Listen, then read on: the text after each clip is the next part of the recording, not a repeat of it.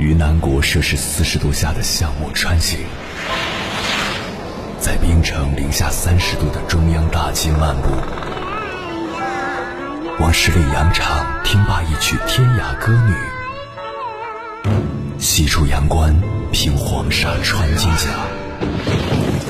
风霜雨雪，四季如歌，不曾倦怠。我翻越高山，无所畏惧水深和火热，只为打破这千山万水的阻隔，与你相遇。我是英波，我在原来的地方等你，不见不散。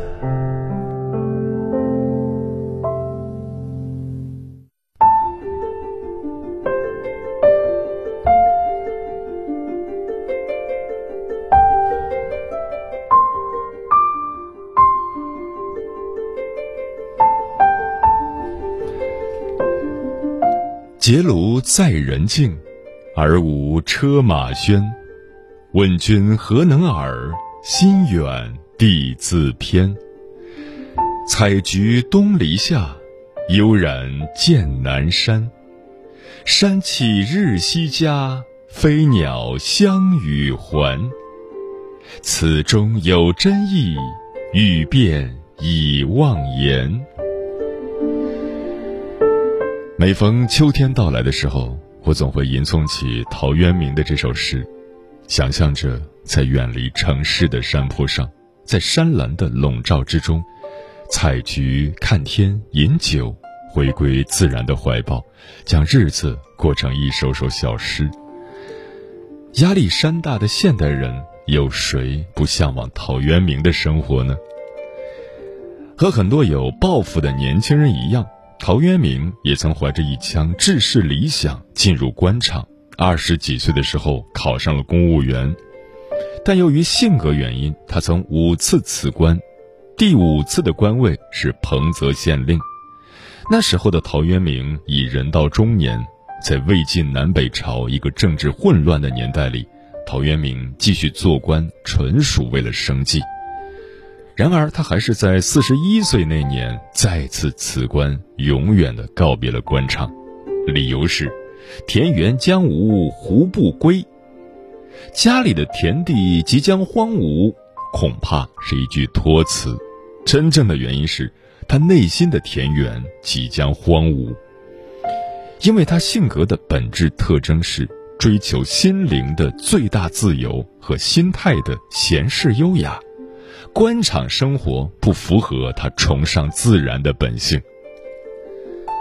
辞职后的生活，在他的《归去来兮辞》里写得很详细，以亲人间的知心话为愉悦，以弹琴读书为乐，来消除忧愁。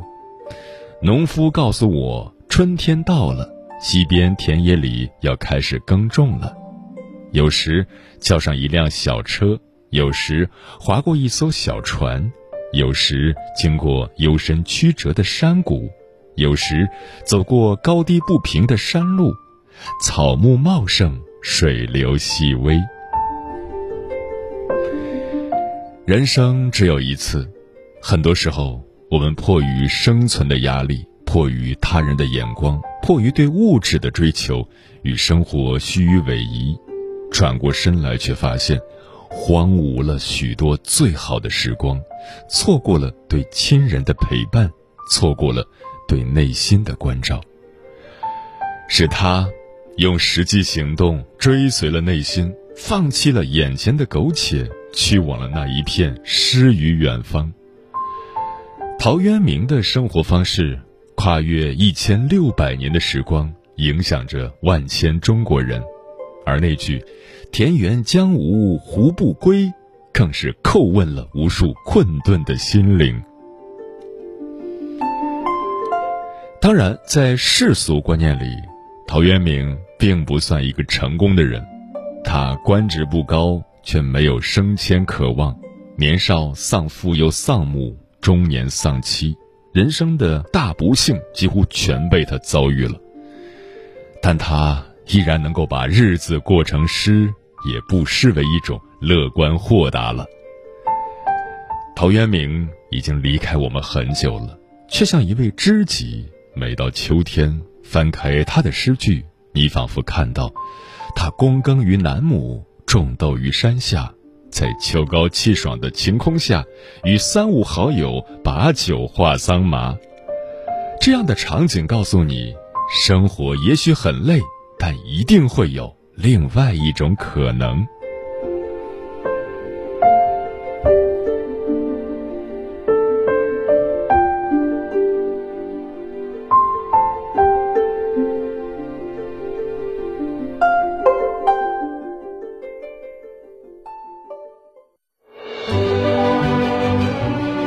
越过山丘，谁在等候？跨过河流，你已走了很久。我想，你应该一直在等候，怀着同样的心事，保持最初的温柔，等候我的不远万里，在今夜与你邂逅。中央人民广播电台交通广播，千山万水只为你，夜上浓妆，月色正好。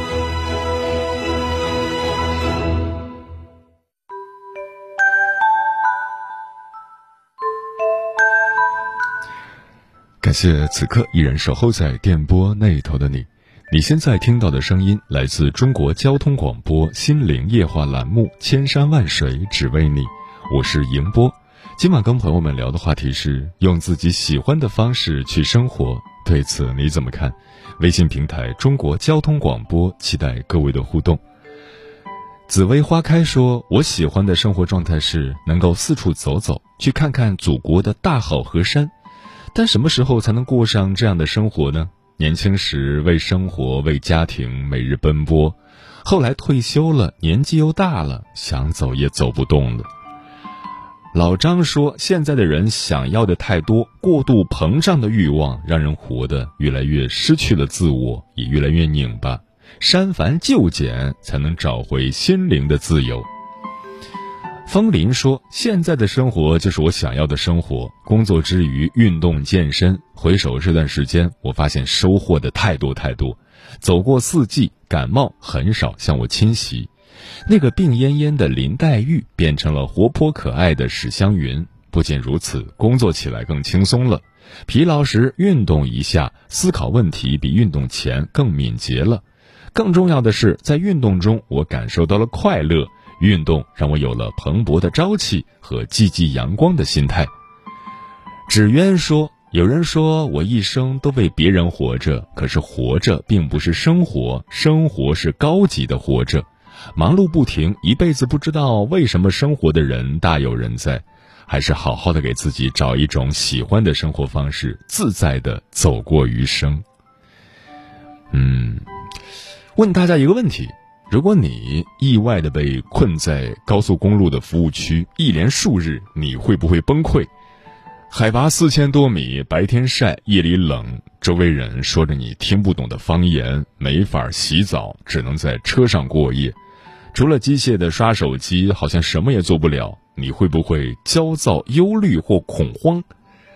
一个叫黄雅丽的姑娘就这样被困在青海果洛的高速服务区六天。可他反而很开心。他说：“简直是过年。服务区没有浴室，只能在洗手池洗头，在厕所隔间洗澡。他却高高兴兴提着桶，一趟趟跑去打水。他说，就像小时候一样好玩。高原日晒充足，这么好的太阳可不能浪费。在服务区院墙一角拉上晾衣绳，晚上睡觉裹着晒足一天的被子，深呼吸。他说。”那是太阳亲吻我的味道。条件有限，也要好好吃饭。支起小锅，做一道简单的菜，兴致来了还能颠个勺。夜幕之下，与朋友围坐一起，看着电视，数着流星，许着愿。这无趣、焦虑的日子，竟也能过得惊喜连连。前段时间，黄雅莉在网上分享了这趟特殊的被困之旅，意外火上热搜。很多人念起他的名字，思绪被拉回到十七年前的那个夏天。那个夏天没有智能手机，没有那么多网红爆款，却有一群想唱就唱、唱得响亮的女孩。我们发着短信，一票一票的把他们送上更高的舞台。可那个夏天结束后，黄雅莉渐渐消失了，她的歌已很少听见，她的身影更很少看见。直到十七年后，她以一种不同于歌手的身份再次出现在我们面前，我们才发现，这个过了气、被遗忘的女孩，其实早已过上了向往的生活。接下来，千山万水只为你，跟朋友们分享的文章名字叫《黄雅莉的生活让我看到了活着的另一种方式》，作者王耳朵。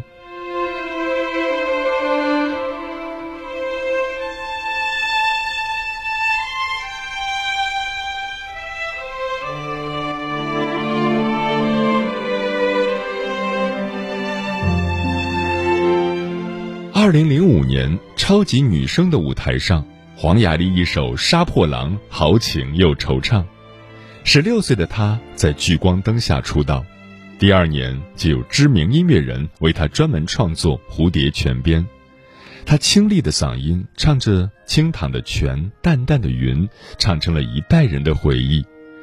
但这一行新人辈出，除了那首《蝴蝶泉边》，黄雅莉好像再无其他脍炙人口的歌曲。有资方承诺为他办演唱会，可他兴冲冲准备好一切，对方突然撤资，理由是不赚钱。就像一个正在努力攀爬的人被人不由分说的撤去了梯子。后来那些年，黄雅莉唱歌、发歌，甚至出书、演戏，努力想把自己留在大家的视线里，却始终不温不火，难起水花。那个当初削尖了脑袋闯进娱乐圈的女孩，最后能握住的只是一阵烟般的名气。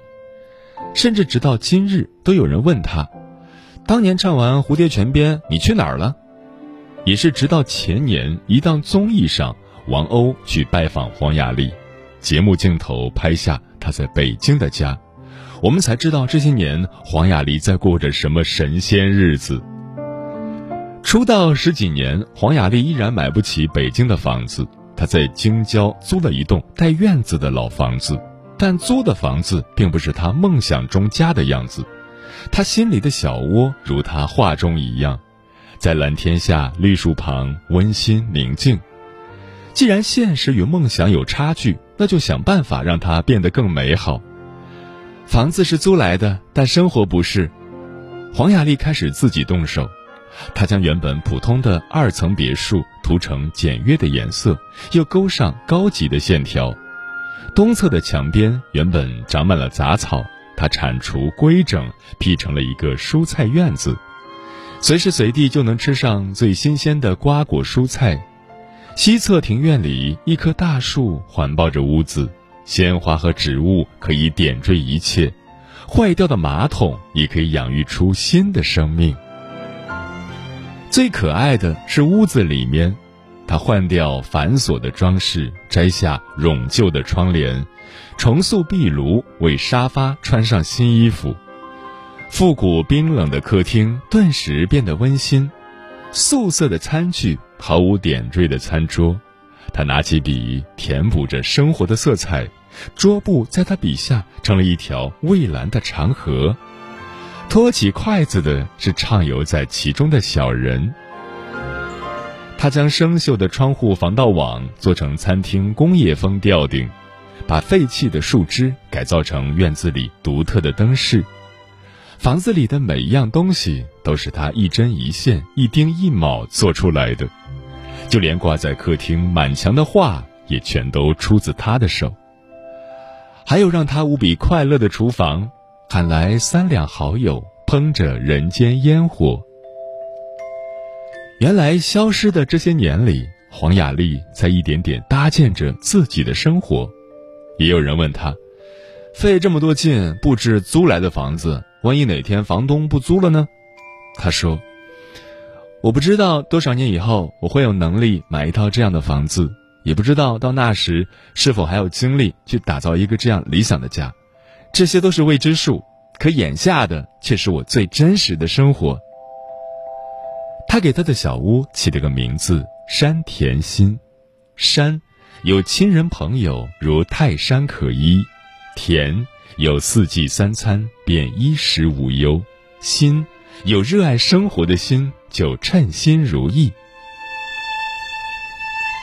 娱乐圈纷纷扰扰，追名逐利，他努力在粗糙却真实的生活里重建内心的秩序。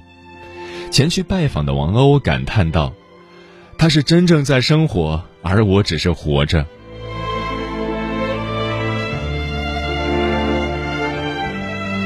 黄雅莉曾把自己比喻成一只山雀，不是麻雀爱在城市中飞翔，不是金丝雀精致的被关入笼中，而是野蛮生长、普通却倔强，只向往丛林和自由。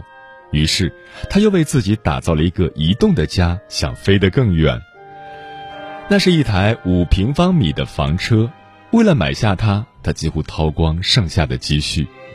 房车空间有限。为了带上足够的东西去更远的地方，黄雅莉从头到脚自己测量设计，重新布置空间，光是图纸就改了好几版。他为厨房设计柜子，尽可能的安排进足够的空间，冰箱、烤箱、水池、餐具、调料瓶，满满当当却整整齐齐。厨房另一边有餐桌，有工作台。合上床板，二层便是他的卧室。打开车门，车外是鸟鸣的自在，车内是温暖的安心。驾着这个五平方米的家，他走在滇藏线上，去了歌里的蝴蝶泉边，去了乔小刀的荒野之国。在林芝五个小时的风雨大雾后，他看到了南迦巴瓦峰的金顶。有人在这儿工作七年，从没见过这座山峰的全貌；有人等待许久，最终放弃；也有人只是路过，就刚好遇见。他说：“不羡慕刚好遇见的人，也不为错过的人惋惜。我只感恩，我愿意等待，他就与我呼应。”在西藏，他把自己画的大地之树挂上路标。那是附近的一处景观，由土地的沟壑形成，航拍可见。只不过站在地上的人们根本看不见全貌。为了让更多的人看到这棵树，黄雅莉画下它的形状。希望人们往后再路过一片荒芜时，也能感知到生命的无限可能。像一只始终飞翔的山雀。黄雅莉去了每一个想去的地方，做着每一件想做的事，哪怕有时只是喜欢某一片森林，便停下来吹一吹林间的风，闻一闻地上的花；哪怕只是沿途捡起了被遗弃的空饮料瓶，也能做成星星灯，点亮夜空。用喜欢的东西填满房子，用热爱的事物填满生活。按理说，他的事业根本算不上很成功，可为什么他还能如此享受生活？黄雅莉也问过自己这个问题，她的答案是：生活的样子没有统一且标准的答案，但生活的本质在于尽可能追求内心的热爱，并尽全力去实现。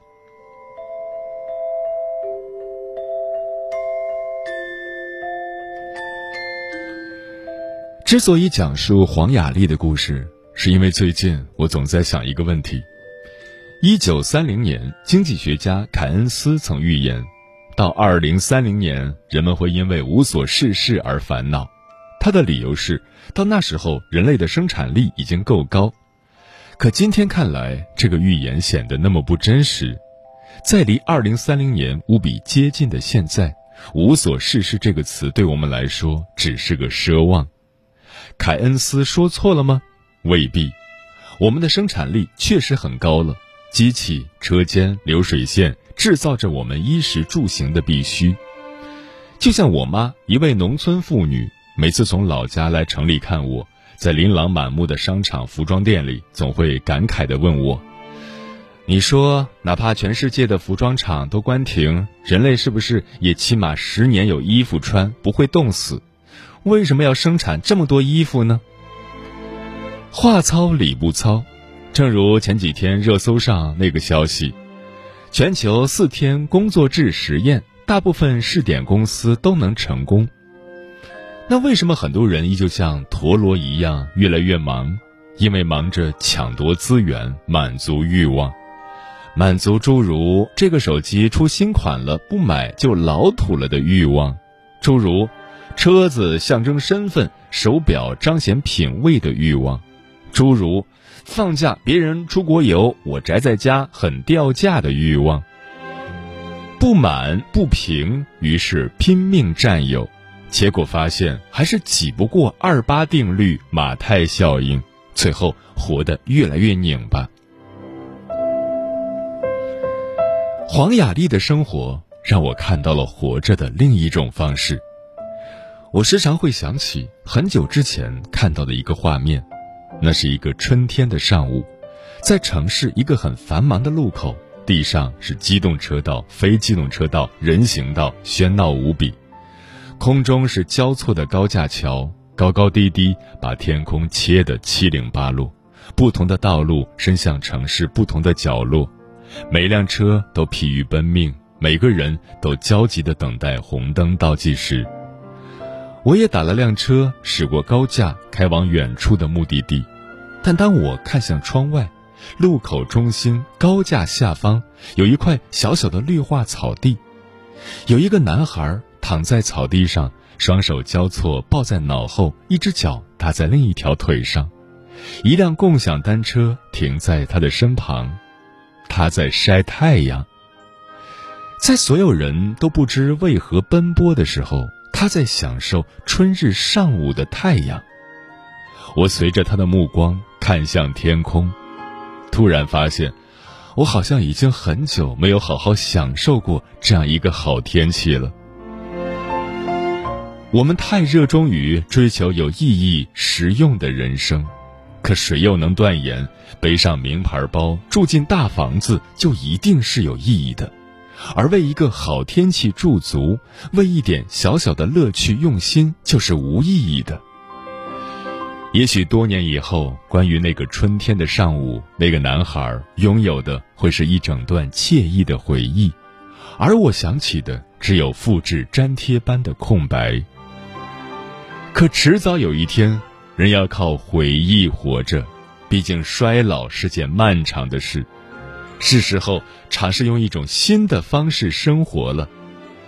既然上下班是种挣扎，那就尝试闻一闻街边面包房的香气，留意路边树木发芽的姿态。即便生活里都是琐碎。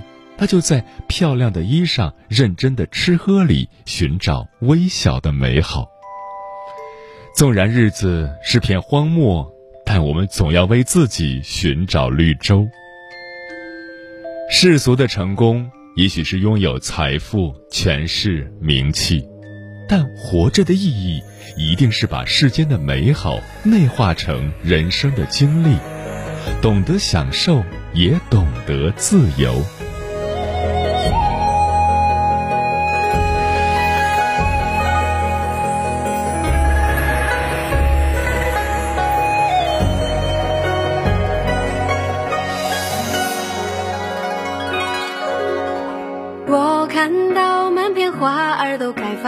隐隐约约有声歌唱，开出它最灿烂笑的模样，要比那日光还要亮。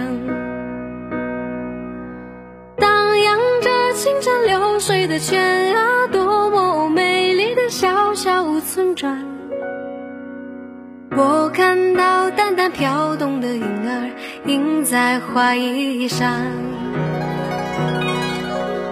我唱着妈妈唱着的歌谣，牡丹儿绣在襟边上。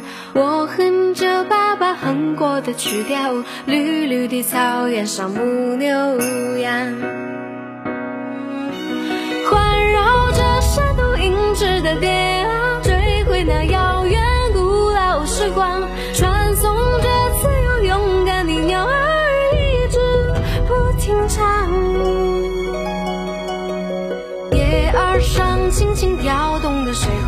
偶尔沾湿了我发梢。阳光下那么奇妙的小小人间变模样。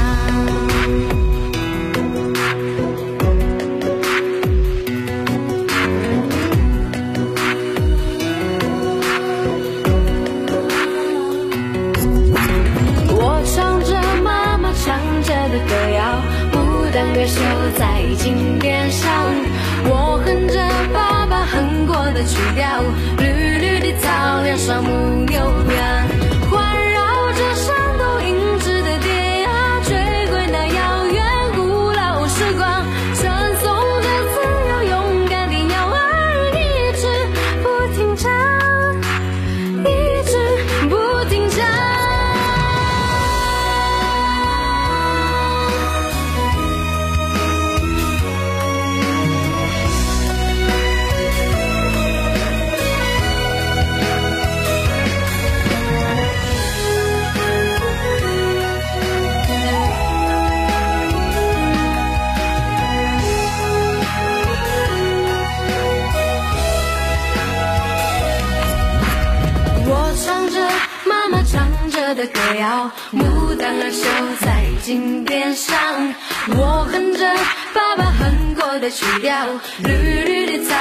高木牛羊。